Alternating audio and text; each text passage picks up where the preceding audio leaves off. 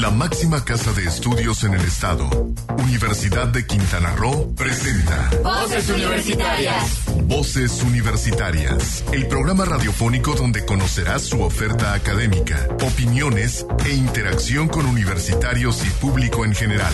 Al aire, Voces Universitarias.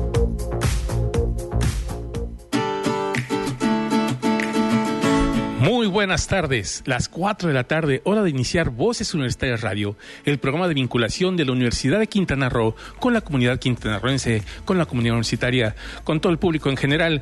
Le agradecemos mucho que esté con ustedes. Nosotros estamos en vivo.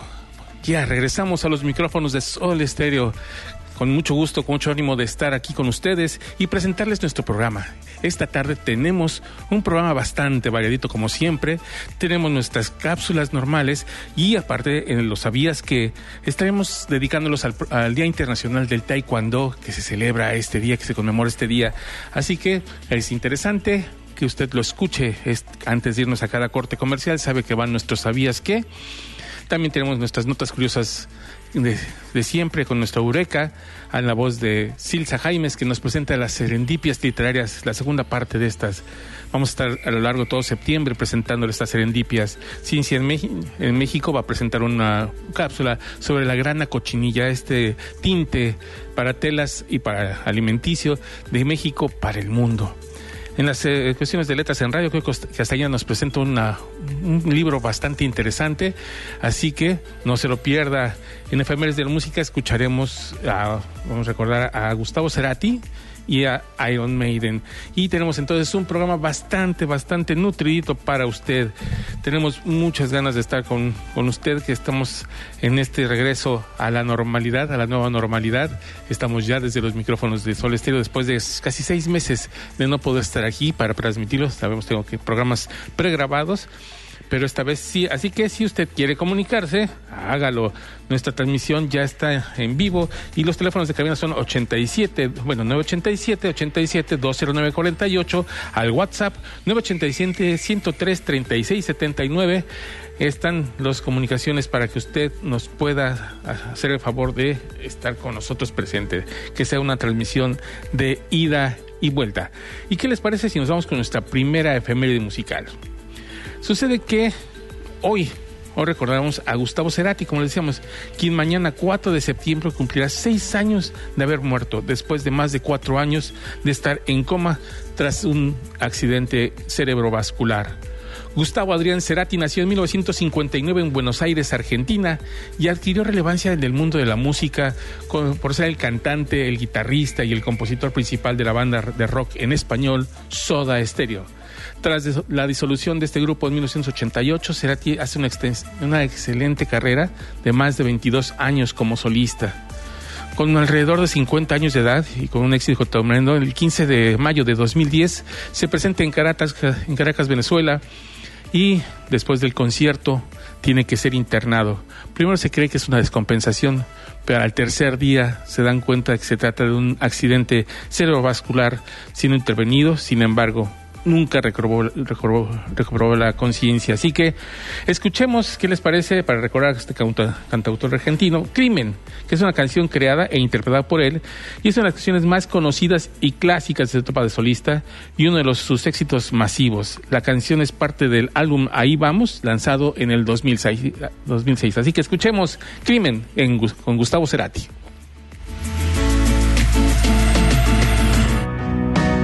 otro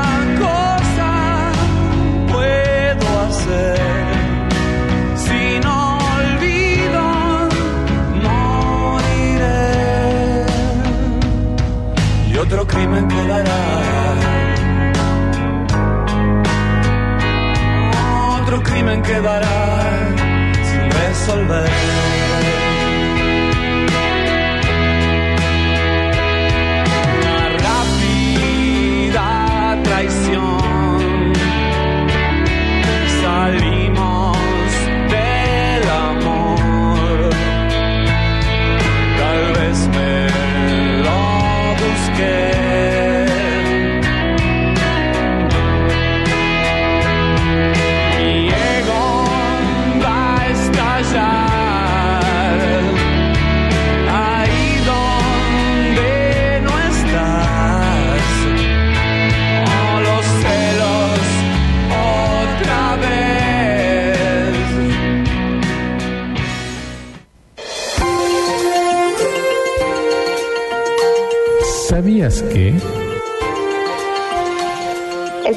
Septiembre es el Día Internacional del Taekwondo, fecha elegida para conmemorar que el 4 de septiembre de 1994 el Comité Olímpico Internacional decidiera en su sesión de París incluir a este arte marcial como deporte olímpico oficial. No te despegues, en un momento estamos de regreso en Voz Universitarias Radio. A mí me gustan ¿Cansado de escuchar la misma música? Amplía tu universo musical, pon a prueba tus conocimientos y escucha siempre buenas noticias en Voces Universitarias, la radio universitaria con más difusión en Quintana Roo. Invitados, entrevistas y más. Gradúate con nosotros todos los jueves de 4 a 5 de la tarde por Sol Estéreo 89.9 FM y por internet sol899.com el 24 de mayo de 1991 marca un hecho histórico para nuestra joven entidad. Tras 17 años de haber logrado la conversión de territorio federal a Estado libre y soberano, Quintana Roo daba respuesta a una demanda de su población, contar con su propia universidad. En esta fecha fue firmado en Chetumal el decreto de creación de la máxima casa de estudios de Quintana Roo. Muchas felicidades. 29 aniversario Universidad de Quintana Roo. Momento de continuar escuchando tu voz, mi voz, nuestras voces en voces universitarias. Aquí tu voz cuenta.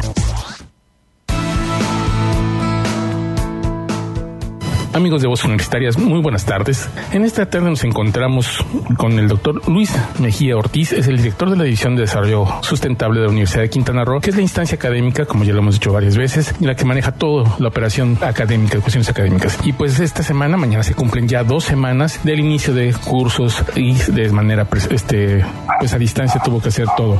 Y pues, ¿qué tanto ha afectado esto? ¿Qué tanto se ha adaptado a los maestros, los nuevos maestros, los viejos maestros? ¿Qué tanto está, ha estado la problemática o cómo cómo se ha solventado todo, es precisamente lo que queremos preguntarle al doctor Luis Manuel Mejía. Doctor, muy buenas tardes. Buenas tardes, Héctor. Un gusto estar contigo. Muchísimas gracias. Pues comentamos dos semanas, ya está todo listo, ya se están, mañana termina el periodo de altas y bajas, los alumnos ya podemos entrar, decir que entramos a la normalidad del semestre, de cómo será el semestre. Un semestre que se da desde la virtualidad. ¿Qué tantas dificultades han tenido los docentes para esto? ¿Qué tanto le han reportado a usted como dificultad para poder hacer esto? Bueno, eh, efectivamente estamos iniciando un semestre, un ciclo atípico desde la pandemia. Sin embargo, ha sido un ciclo que hemos venido planeando eh, prácticamente desde el ciclo de verano. En esta planeación, pues lo primero eh, que ha sido el objetivo es la actualización de los profesores en cuanto al uso de las plataformas. En la universidad, pues básicamente está usando dos plataformas para tener actividades académicas académicas a distancia pero directas o bien tener actividades académicas eh, igual a distancia pero discontinuas. En estas dos plataformas pues los docentes, tanto profesores de tiempo completo como profesores de asignatura han hecho un excelente esfuerzo por actualizarse y eh, preparar sus materiales y preparar sus clases en este, en este mundo virtual en el que ahora nos encontramos. Tú mencionas muy bien, eh, como todo inicio, aún en los inicios presenciales, siempre, siempre tenemos pues situaciones que ir corrigiendo la marcha, que ir evolucionando. Y ahora pues no fue la excepción. Ahora se presentaron diferentes situaciones, ¿no? Eh, la primera pues obviamente eh, el profesorado, como mencionaba, pues ya venía con una capacitación, pero también eh, los alumnos han recibido las primeras indicaciones para el uso de las plataformas, tanto los alumnos de primer ingreso como los alumnos de reingreso. Esto no ha sido fácil de, asimilar y el proceso de adaptación continúa. Hemos tenido respuestas de grupos excelentes en donde con una gran facilidad se han adaptado a la plataforma, se han inscrito eh, en los grupos que se abrieron virtuales para poderle dar seguimiento a sus clases. Y por supuesto no falta eh, personas, compañeros, que requieren un poco más de apoyo. También eh, hay que considerar que nuestros equipos tecnológicos pues no todos están en el mismo nivel y algunos algunas plataformas pues tienen eh, mejores eh, atributos, funcionan mejor bajo ciertos, este, bajo ciertos requerimientos de, tecnología, ¿no? Esto conlleva pues que, claro, de pronto pues hay alumnos que se pueden conectar pero no los podemos escuchar, hay alumnos que mejor, bueno, toda la clase no prende la cámara para poder escuchar perfectamente al compañero y poder tener estas discusiones académicas cotidianas en, cualquier clase, ¿no? Esas idas y venidas de, la, de los inicios son de lo más normal. Tenemos también, eh, como en todas las unidades de la, de la universidad, tenemos compañeros pues con ciertas limitaciones por las condiciones de la pandemia y no siempre tienen acceso al internet ah. y eh, hemos hecho los esfuerzos con los profesores para poder generarles algún material de apoyo que pudieran recoger o, o ser entregados de forma impresa para poderle dar seguimiento a las clases. Obviamente estos son los casos más, mucho más puntuales, no son tan comunes. Eh, por ponerte un ejemplo, con eh, la tormenta pequeña que pasó por la mañana en la isla, muchas de nuestras clases este, pues se cayeron porque los sistemas de internet, de servicios telefónicos y demás, pues se bloquearon por un, por un tiempo y obviamente pues las clases ahí terminaron abruptamente, pero es parte de irnos adaptando a las condiciones propias que nos, que nos pone en este momento la pandemia. Eh, efectivamente, los alumnos han respondido perfectamente, este, los profesores eh, sin lugar a dudas, y eh, en el transcurso del, semestre vamos a seguir teniendo estas situaciones y entonces digamos que ahora atendemos muchísimas más cosas o muchísimo, con muchísimo más precisión a los estudiantes, ¿no?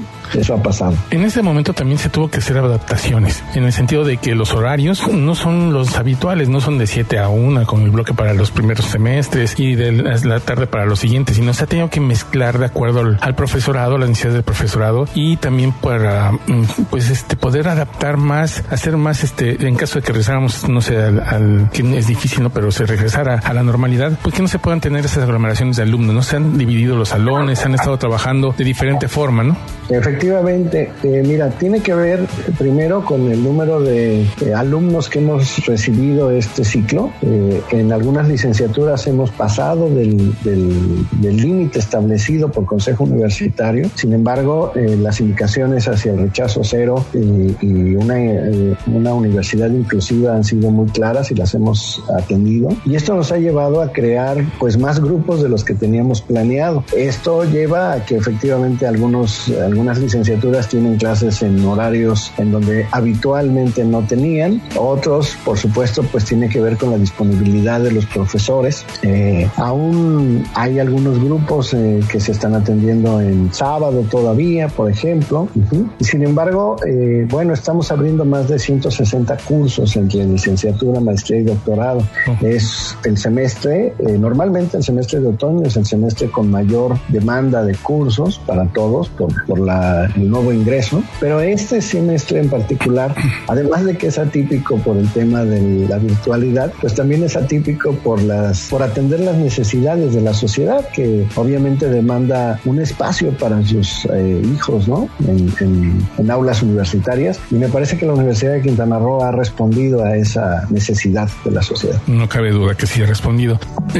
Me quedaban también la duda es, hubo profesores nuevos que tal vez no llevaron la capacitación del Teams o de las diferentes plataformas que está utilizando la universidad. ¿Qué pasó con estos profesores? ¿Se les metió rápidamente una capacitación? ¿Qué es lo que se, se tuvo que hacer para poder solventar esto? Eh, sí, efectivamente, eh, como en cada ciclo, hay profesorado nuevo, profesores de asignatura. En principio, pues los hemos ido eh, canalizando para la, para la este, capacitación en las plataformas, pero también hemos sido flexibles en el sentido de aprovechar sus propias fortalezas. muchos de estos profesores, pues dominan otras plataformas que son de, pues de acceso libre y entonces eh, muchos estudiantes también pueden acceder a estas, a estas plataformas sin mayor problema y en este momento de, es un momento de transición con ese profesorado nuevo, también es un momento de transición con los propios alumnos porque si bien eh, estamos usando en su mayoría estas dos plataformas que te mencionaba de Teams y Moodle, pues también es cierto que de pronto hay profesores que su fortaleza está en otra plataforma. Y entonces la transición es paulatina, no podemos ser abruptos en esa transición. Los propios estudiantes vienen con plataformas de bachillerato diferentes y también es eh, transición eh, lenta. Entonces, eh, yo no descartaría, bueno, yo te agradezco que pensemos en que son las dos primeras semanas, pero yo no descartaría que durante el transcurso del ciclo, pues sigamos en ese proceso de transición. Obviamente hay que recordar que antes de la pandemia nuestras clases todas fueron presenciales y el uso de las plataformas era una opción adicional para cualquier actividad académica, no estaba obligada. Por lo tanto, ni estudiantes ni profesores estábamos habituados al uso de. Hoy en día puedo decirte que los 160, más de los 160 cursos que estamos impartiendo en esta, en esta división, todas están eh, de manera virtual y todas están siendo atendidas por los profesores y, los estudiantes. Eh, grupos bastante numerosos y, el interés, eso es muy importante, el interés y, y la emoción de los propios estudiantes de estar inscritos en la universidad se ha visto eh, en, que no hay faltas este, en, las, sesiones, ¿no? De pronto no falta uno, no falta otro, pero, pero del 90 a 95% de los estudiantes de cada, curso, de cada curso se eh, entra a la sesión y eso es muy bueno porque eso habla también de nuestra propia responsabilidad y de que la que estamos adquiriendo como universitarios.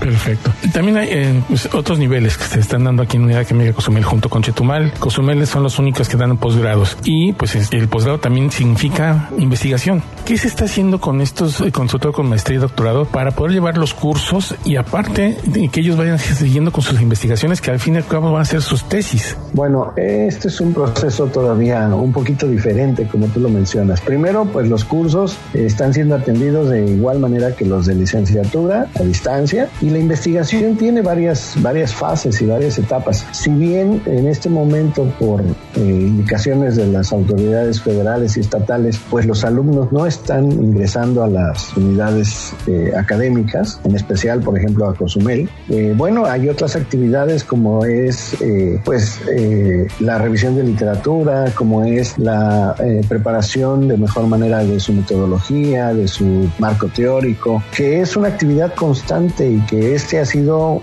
el mejor momento para realizarla. Si bien es cierto que hay algunas que son pues de carácter de interacción con las personas, con eh, obtención de datos y demás, algunos de los alumnos han empezado a, realizar sus trabajos de campo, cuidando las, las condiciones de salud, las situaciones de salud, pero son los menos. En este momento la mayoría ha estado eh, reforzando sus temas teóricos y en algunos casos que ya están terminando, pues están más bien en la escritura de su tesis y en la escritura de sus, de sus manuscritos para someterlos a las revistas. Entonces, la investigación eh, pues no ha parado. Los profesores que atienden la universidad eh, como profesores investigadores, pues en estas diferentes fases, pues siguen produciendo y siguen generando productos este, en los diferentes temas, ¿no?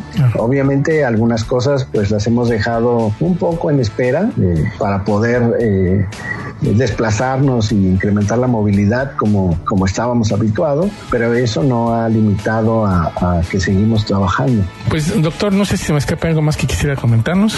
Pues eh, en principio nada, en principio más bien eh, creo que la comunidad universitaria se merece un reconocimiento por ese por esa responsabilidad de la que yo hablaba hace un momento, en el sentido de que profesores, eh, administrativos, alumnos, trabajadores de limpieza, de vigilancia, todo el mundo ha respondido de una manera muy, muy buena. En este momento, algunos compañeros de la universidad pues ya están empezando a trabajar en, las instalaciones. Estamos en un regreso paulatino, me parece que eh, con una gran responsabilidad, con todos los cuidados. No dudaría yo que en algún momento vayamos a ir regresando con los estudiantes. Obviamente también tenemos ya planteado las estrategias de retorno eh, escalonado para los estudiantes, eh, sobre todo aquellas actividades académicas que implica el uso de los laboratorios, el uso de ciertas instalaciones que tenemos en la universidad y que este, pues han sido diseñadas para mejorar el conocimiento de los alumnos. En este momento, por ejemplo, la biblioteca pues está abierta de manera digital, no ha, no ha cerrado. Hemos eh, podido acceder a los diferentes este, materiales en la biblioteca a través de la biblioteca digital, pero por supuesto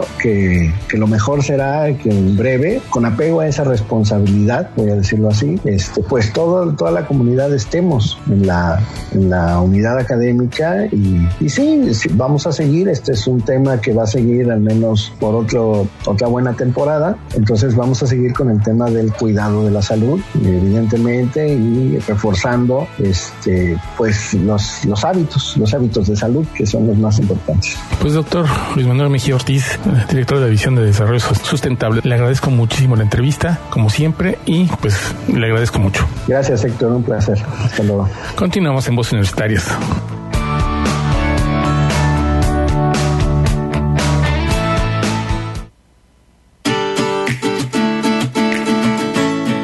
Agradecemos al doctor Luis Mejía que nos haya dado esta entrevista. Fue, eh, fue lo, lo, único que tenemos pregrabado porque hay que entender también que no podemos todavía, a pesar que estemos en una nueva normalidad, todavía no tenemos entrevistados aquí a la cabina. Vamos a seguir generando estas entrevistas pregrabadas pero pues el chiste es que usted también esté bien informado de lo que está pasando dentro de la Universidad de Quintana Roo. Y como decía el doctor Luis Mejía, el pasado primero de septiembre regresaron al trabajo. Las personas del primer grupo de trabajo de la universidad se dividieron en cuatro grupos se dividió en cuatro grupos de retorno. Los primeros retornan el primero de septiembre, los siguientes serán a través de, de, octubre, los siguientes en noviembre y el último grupo hasta diciembre. Será esta parte paulatina para poder pues asegurar la salud de o sea, es como aquí en el, estudio que pues estamos con todos los controles estamos a la sana distancia tenemos los micrófonos con coberturas en fin todo para que se pueda tener esta sana distancia y para que se puedan tener todas las medidas de seguridad porque pues la pandemia se mantiene sigue. Lo único que se reactiva son las actividades económicas, porque si no estaríamos hablando de otros problemas. Ok, pues ¿qué les parece si nos vamos a nuestra segunda efeméride musical? En nuestra segunda efeméride musical vamos a escuchar un fragmento de la música del grupo británico de heavy metal Iron Maiden. Y es que un día como hoy, un 3 de septiembre pero de 1984, lanza su quinto álbum de estudio denominado Power Self. En español, Esclavo del Poder, un LP que en su portada presenta a Eddie the Head, uno de los integrantes de este mítico grupo, como una estatua enorme del faraón y este disco, di, cuenta la leyenda, fue la idea surgió de un viaje que hace el grupo a Egipto y ve estas las majestuosas eh, pirámides de Egipto y para raíz de eso surge la idea. La primera canción que apareció con esta temática fue Revelation, un disco antes, y en el disco de Power Slave, eh, el disco está lleno de historias épicas que sucedieron a lo largo de, su historia personal. Un ejemplo es la primera canción del LP, Ace Height, de Steve Harris, la cual vamos a escuchar en unos momentos, y que está dedicada a todos aquellos pilotos pilotos ingleses que murieron luchando en las batallas, las batallas de Inglaterra durante la Segunda Guerra Mundial. Así que después de este bocadito musical, como decía nuestro jefe, nuestro extinto jefe, vamos a nuestro segundo ¿Sabías qué? sobre el Día Internacional de Taekwondo y tras una pausa regresamos aquí a Voces Universitarias Radio.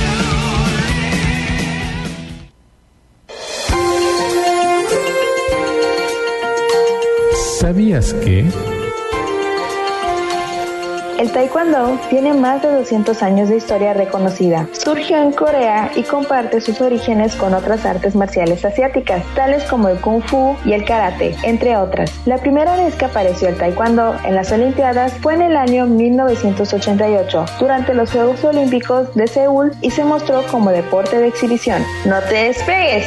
En un momento estamos de regreso en Voz Universitarias Radio. A mí me gustan panzones. ¿Cansado de escuchar la misma música? Amplía tu universo musical, pon a prueba tus conocimientos y escucha siempre buenas noticias en Voces Universitarias, la radio universitaria con más difusión en Quintana Roo. Invitados, entrevistas y más. Gradúate con nosotros todos los jueves de 4 a 5 de la tarde por Sol Estéreo 89.9 FM y por internet sol899.com. El 24 de mayo de 1991 marca un hecho histórico para nuestra joven entidad. Tras 17 años de haber logrado la conversión de territorio federal a Estado libre y soberano, Quintana Roo daba respuesta a una demanda de su población, contar con su propia universidad. En esta fecha fue firmado en Chetumal el decreto de creación de la máxima casa de estudios de Quintana Roo. Muchas felicidades. 29 aniversario Universidad de Quintana Roo. Es momento de continuar escuchando tu voz, mi voz, nuestras voces en voces universitarias. Aquí tu voz cuenta.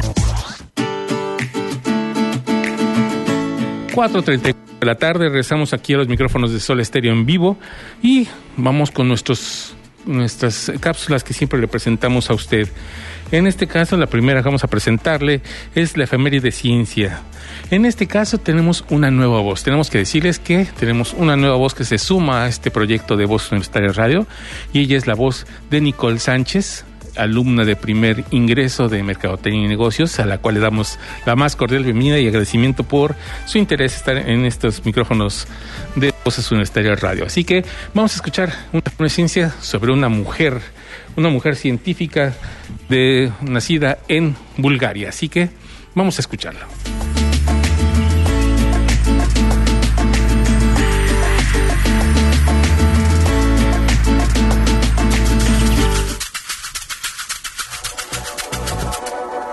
De septiembre de 1897. Nace en Sofía, Bulgaria, la física y pionera de la energía nuclear Elisabetta Karamichola, hija de un matrimonio de personas cultas, Iván Mikhailov y María Slade, quienes fueron egresados de la Universidad de Viena. Su padre, Iván, nacido en Shumen, estudió medicina, mientras que Mary, oriunda de Mr. Love en Oxfordshire, estudió música. La familia permaneció en Viena durante dos años antes de mudarse a Bulgaria en 1909, donde adquirieron una espaciosa casa en el centro de Sofía. Kara Michailova creció en un entorno artístico y científico. Su padre convirtió el piso posterior de su casa en un hospital de la Cruz Roja, donde trataba a sus pacientes sin requerir pago.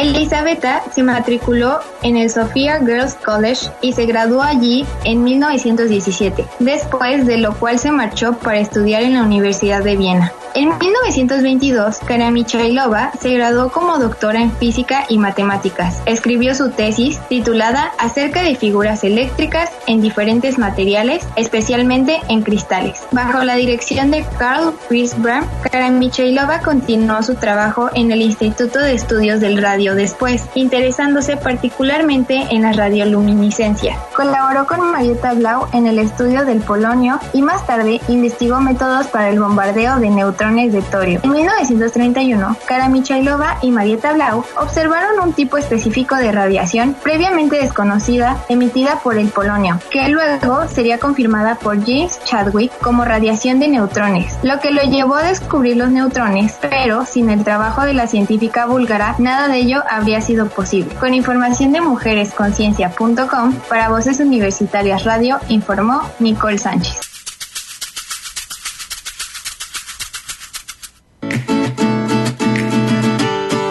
La, la de Ciencia y Tecnología a cargo de Nicole Sánchez. Muchísimas gracias por esta su primera entrega para voces universitarias. Y pues también esta efeméride nos sirve para ver que las mujeres siempre han estado uh, pues relegadas en cuestiones científicas. Seguimos viendo ese problema que han sufrido por lo que le llaman el happening, que es el que se reapropien de tus ideas, el bropiating, que también se apropien de tus conocimientos y después los hagan valer como si fueran tus propios. Y obviamente el mansplaining, que es lo más común, que no le damos poder a la voz de la mujer queremos quitarlo. Y eso es algo que tenemos que evitar y a través de estas cápsulas de la efeméride de ciencia y tecnología, queremos ver cómo las mujeres están siempre presentes en todas las ciencias, ya sea física nuclear, como iniciadoras. El hombre en la luna llegó gracias a los programas de mujeres, de las matemáticas, de las calculadoras humanas, perdón, que trabajaron ahí en la NASA. En fin, todo esto que le estamos presentando es para que usted vaya viendo cómo siempre la mujer ha estado en la ciencia, pero no le hemos dado la oportunidad de que se vea, no le damos la visibilidad. Así que vamos a hacerlas visibles a través de estas cápsulas de efemérides de ciencia y tecnología. Y ahora vámonos con nuestra cápsula de eh, letras en radio. En este caso, Kyoko Castañeda nos presenta un libro muy interesante donde se habla de la esclavitud, pero más que nada se habla del valor humano, de la amistad y de la tolerancia. Así que vamos a escuchar a Kiko Castañeda con este, este libro que nos presenta esta semana.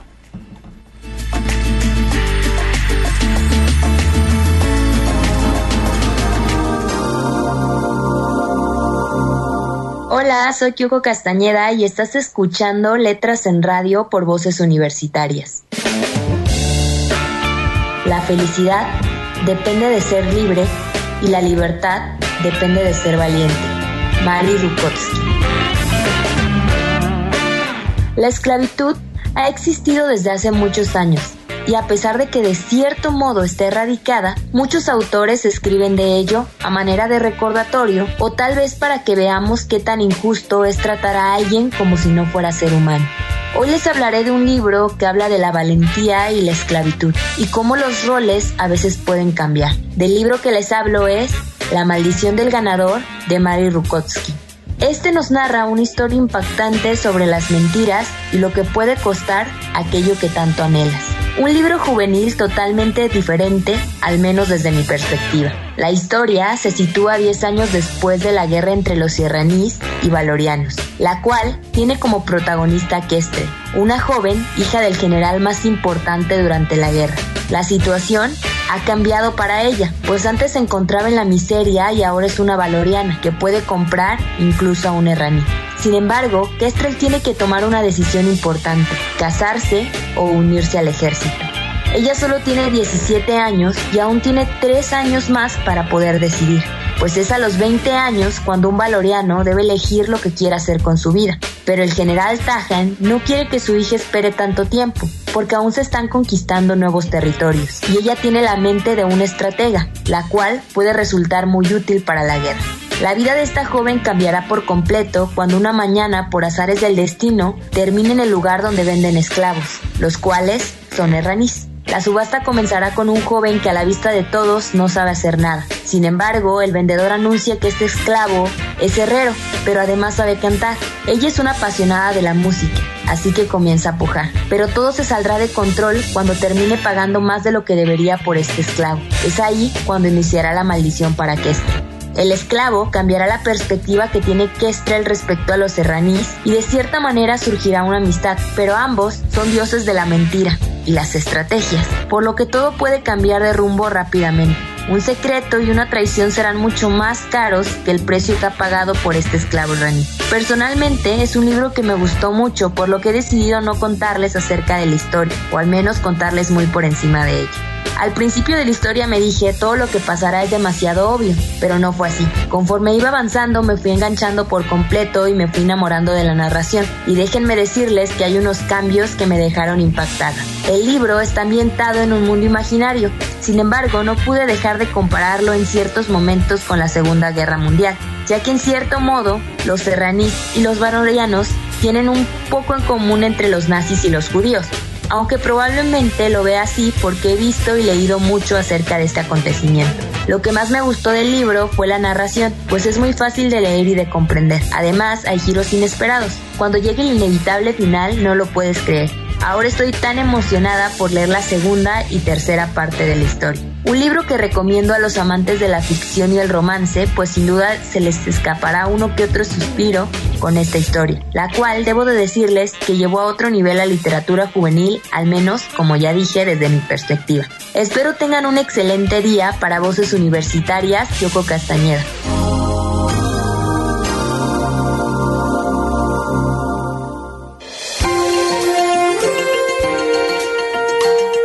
¿Sabías que?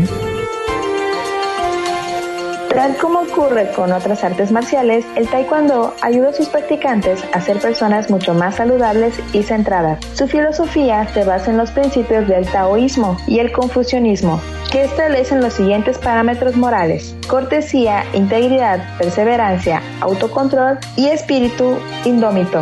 No te despegues, en un momento estamos de regreso en Voz Universitarias Radio. A mí me gustan panzones. ¿Cansado de escuchar la misma música? Amplía tu universo musical, pon a prueba tus conocimientos y escucha siempre buenas noticias en Voces Universitarias, la radio universitaria con más difusión en Quintana Roo. Invitados, entrevistas y más. Gradúate con nosotros todos los jueves de 4 a 5 de la tarde por Sol Estéreo 89.9 FM y por internet sol899.com.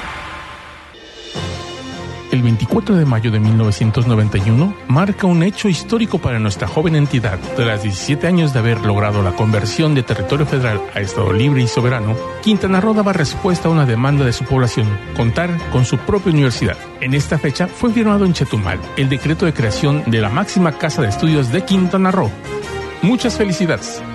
29 aniversario Universidad de Quintana Roo. Es momento de continuar escuchando tu voz, mi voz, nuestras voces en voces universitarias. Aquí tu voz cuenta. Regresamos a Voz Universitaria Radio, son 4.47, así que vamos a nuestra siguiente cápsula. Es Eureka con Silsa Jaimes, quien nos presenta la segunda eh, serendipia literaria esta ocasión vamos a hablar sobre qué tiene que ver el Titanic con el puerto de Pearl Harbor.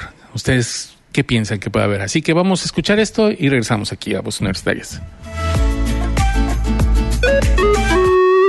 ¡Eureka! Seguimos con nuestras serendipias literarias. Como ya advertimos, estas se dan cuando la ficción evoca a la realidad de una manera contundente.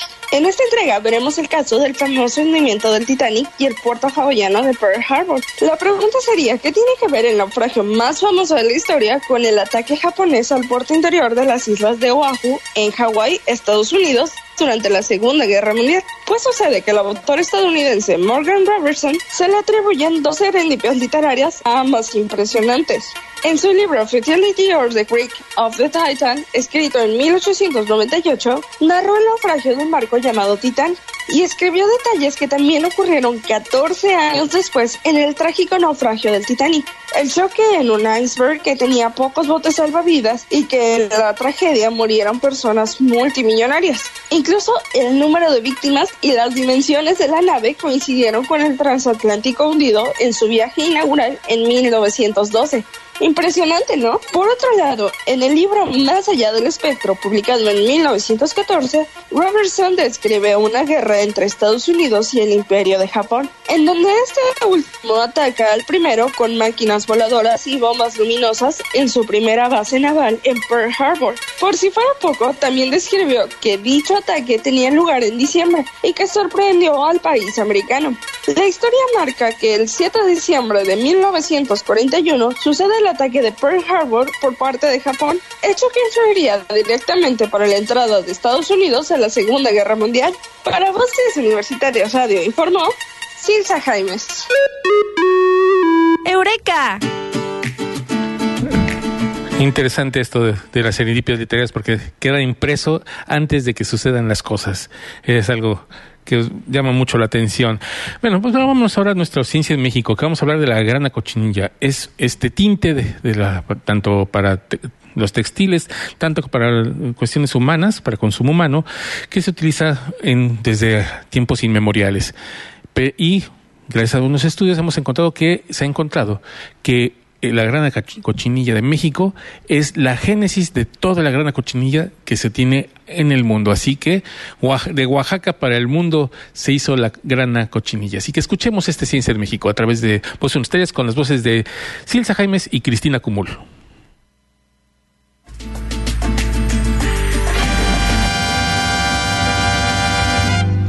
La ciencia en México. El arco iris te envidia por los colores chillantes bordado, mujercita deslumbrante. Sangre de nopal, la grana cochinilla, el color que conquistó al viejo mundo. El rojo cautivante de la grana cochinilla, el colorante natural de origen prehispánico que se convirtió en un producto internacional, fue el más exportado de la Nueva España durante el siglo XVI, después del oro y la plata. Este rojo mexicano es parte de nuestra historia. Popularmente se le llama grana cochinilla al insecto del que se obtiene el colorante. Su nombre científico es Dactylopius coccus. En se le llamó nochestli, que significa sangre de nopal, y en mixteco unducun, que quiere decir insecto sangre. Cada cultura indígena prehispánica tenía un nombre diferente para el insecto. Este elemento etnolingüístico indica el conocimiento y uso temprano del colorante por parte de distintos grupos étnicos antes de la llegada de los españoles. La grana cochinilla, como especie silvestre, es una plaga de nopal que fue domesticada hace siglos en Mesoamérica. Este proceso duró años y se realizó de manera conjunta con la planta de nopal. El insecto domesticado es más grande y se distribuye en hoja de nopal de forma más separada. A su vez, el nopal domesticado tiene menos espinas que el nopal silvestre. De acuerdo a Wemak Escalona Luting, investigador postdoctorante del Instituto de Investigaciones Históricas de la UNAM, el uso del rojo como símbolo de poder, pureza y grandeza provenía del ejército y dirigentes romanos y pasó a las comunidades europeas medievales. Esta simbología fue asimilada por la Iglesia Católica al momento que se convirtió en la región oficial del Imperio Romano y de ahí se extendió a las monarquías europeas. De hecho, el investigador comenta que los tintoreros especializados en fabricar textiles para estas élites estaban en la búsqueda constante de colorantes y fórmulas tintoreas de calidad. Los tintoreros italianos del siglo XVI, asentados en Venecia y Florencia, fueron los principales compradores de tintes e inventaron fórmulas secretas a partir de la grana cochinilla mexicana. El término grana cochinilla se usaba tanto para denominar el colorante que se empleaba para teñir textiles, así como para el pigmento laca hecho de la grana mezclada con otras sustancias, destinado a la realización de obras artísticas. Hoy en día también se le puede encontrar como un colorante alimenticio natural. En el siglo XVI y la primera parte del siglo XVII, la producción más intensa de la grana cochinilla se localizó en la zona de Tlaxcala y de Puebla. Oaxaca fue la cuna de la domesticación de la grana cochinilla. También producía en aquellos años, pero no tan intensamente. Fue hasta la segunda mitad del siglo XVII cuando aumentó su producción hasta llegar a producir el 99% de la grana que se exportaba al mundo entero en el siglo XVIII. La grana conectó la economía de las sociedades tan distintas y tan lejanas, pueblos indios de las regiones oaxaqueñas con las sociedades europeas, africanas y asiáticas. Para los indígenas oaxaqueños, la grana fue el producto que les otorgó beneficios, pero también les generó incomodidades. La constante demanda internacional del colorante conllevó la adaptación de su vida de carácter colectivo regida por un conjunto de creencias y tradiciones propias a un sistema productivo intenso. Las huellas de la grana en Oaxaca están por todas partes, en los edificios públicos civiles y religiosos, en las casas de los comerciantes, en los textiles, en sus vestigios arqueológicos, en los documentos prehispánicos y coloniales, pintados con pigmentos hechos a partir de la grana cochinilla, o donde se registró su producción y comercio. Recientemente se realizó un estudio científico que analizó el ADN mitocondrial de las muestras de grana cochinilla de Oaxaca y de Perú. Los resultados mostraron que la variedad genética procedente de Oaxaca es más antigua y más diversa. Ello confirma que el insecto tintoreo domesticado es originario de la región mesoamericana correspondiente al actual estado de Oaxaca, al sur de México. Con información de Ciencia UNAM, para Voz Universitaria Radio, informaron Silsa Jaimes y Cristina Cumul.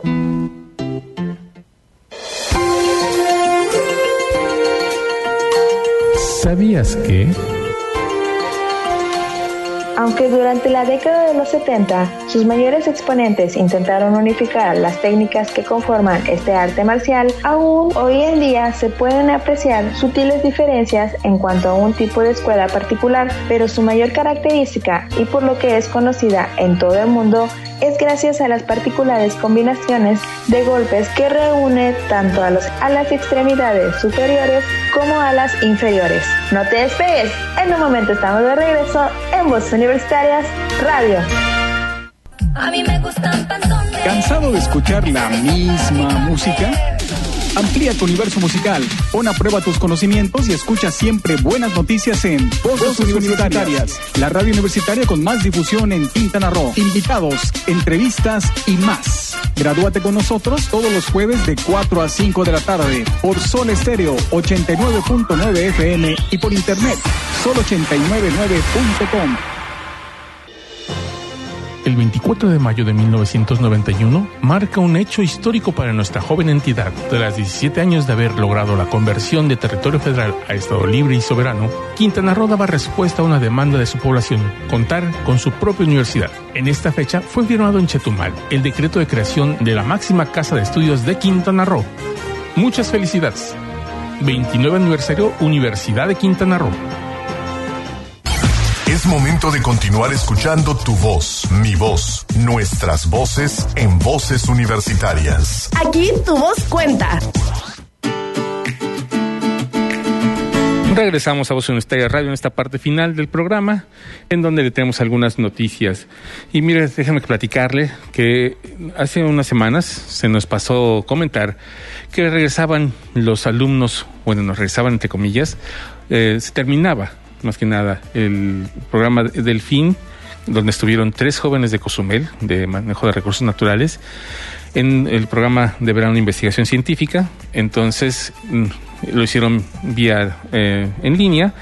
Y también tuvimos una alumna, por, por segunda ocasión en la historia de la Unidad Académica Cozumel, en, la, en el verano de investigación científica de la Academia Mexicana de la Ciencia. Es uno de los que tiene mayores estándares y felicitamos a Naomi Jaimes, quien fue la que estuvo en este programa. Así que les, a pesar de toda la pandemia, siguieron adelante las movilidades en lo que fue el verano de investigación científica. También déjenme comentarles que tenemos una convocatoria, una convocatoria importante para los alumnos de la División de Ciencias Sociales y Económicas Administrativas o los egresados de las diferentes carreras, como estamos hablando de sistemas comerciales, economía y finanzas, turismo, gestión de turismo alternativo, mercadotecnia y negocios, administración hotelera, ingeniería empresarial para que formen parte de la primera generación de diplomado de emprendimiento y desarrollo de negocios sustentables que se llevará a cabo, eh, pues que son, este diplomado es para titulación, como lo marca el, el reglamento de titulación de la Universidad de Quintana Roo. Una de las opciones es el diplomado y va a estar abierto este diplomado para estas carreras por primera vez, así que es una buena oportunidad de que los chicos de estas carreras logren su titulación. Así que no lo dejen pasar, sigan adelante con esto y eh, acudan en la página del www.ucro.mx en las noticias, ahí van a encontrar esta noticia que se da en la sala de prensa. Y finalmente, déjenme platicarles que reabre el primero de septiembre reabrió sus puertas el planetario de Cozumel después de cinco meses y medio de, estar cerrado. También regresaron a las, a las actividades. Les recomendamos que vean ya las actividades presidenciales que tienen, el, la, su, este, sus horarios, todo lo que están haciendo actualmente y pues, sobre todo le felicitamos al doctor en astrofísica Vicente Hernández, quien lo hemos tenido aquí, quien conduce este, este planetario, por ya abrir otra vez sus, sus puertas y sumarse a la nueva normalidad. Después de no sé cuántos, fueron más de 70 las videoconferencias que dieron, pláticas por videoconferencia que dieron, interesantísimas todas.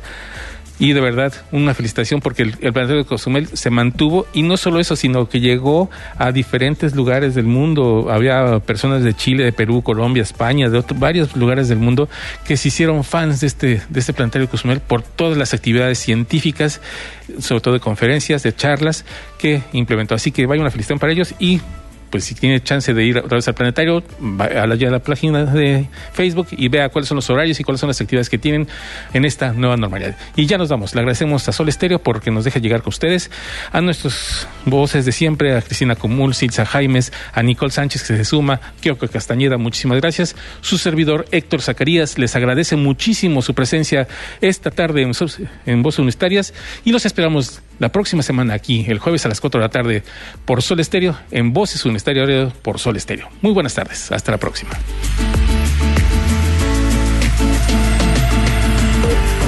La máxima casa de estudios en el estado presentó Voces Universitarias. Información académica, cultural y deportiva. Voces Universitarias. El espacio académico para gente como tú.